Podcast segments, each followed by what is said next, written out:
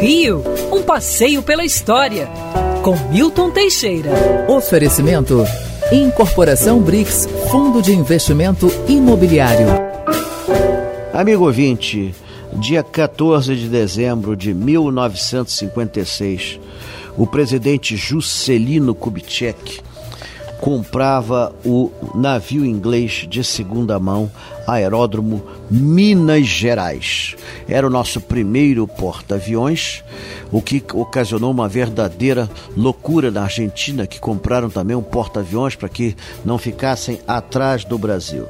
A ideia de JK era com esse navio subornar os nossos oficiais que à época eram contrários ao mandato dele. A Marinha particularmente era muito hostil à JK, mas isso serenou os ânimos, os ânimos por algum tempo. Depois houve uma batalha de quem é que administraria os aviões do Minas Gerais.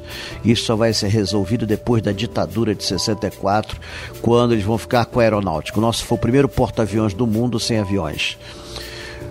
O Minas Gerais foi motivo de muito orgulho para os brasileiros e também motivo de anedota. Juca Chaves, o grande bardo da época, fez uma musiquinha muito interessante, um, é, dando uma chicotada no governo. Brasil já vai à guerra, comprou porta-aviões, três vivas para Inglaterra, custou 86 bilhões. Ah, mas que ladrões! O Minas Gerais foi desativado nos anos 90, substituído pelo porta-aviões São Paulo, ex-France, né? e hoje pertence ao passado, já desmantelado, não mais existe.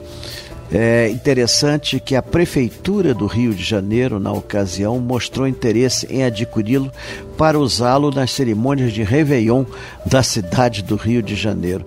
Seria o único Réveillon no mundo a ter um porta-aviões, mas isso não se configurou e o Minas Gerais foi sucateado. Quer ouvir essa coluna novamente? É só procurar nas plataformas de streaming de áudio. Conheça mais dos podcasts da Band News FM Rio.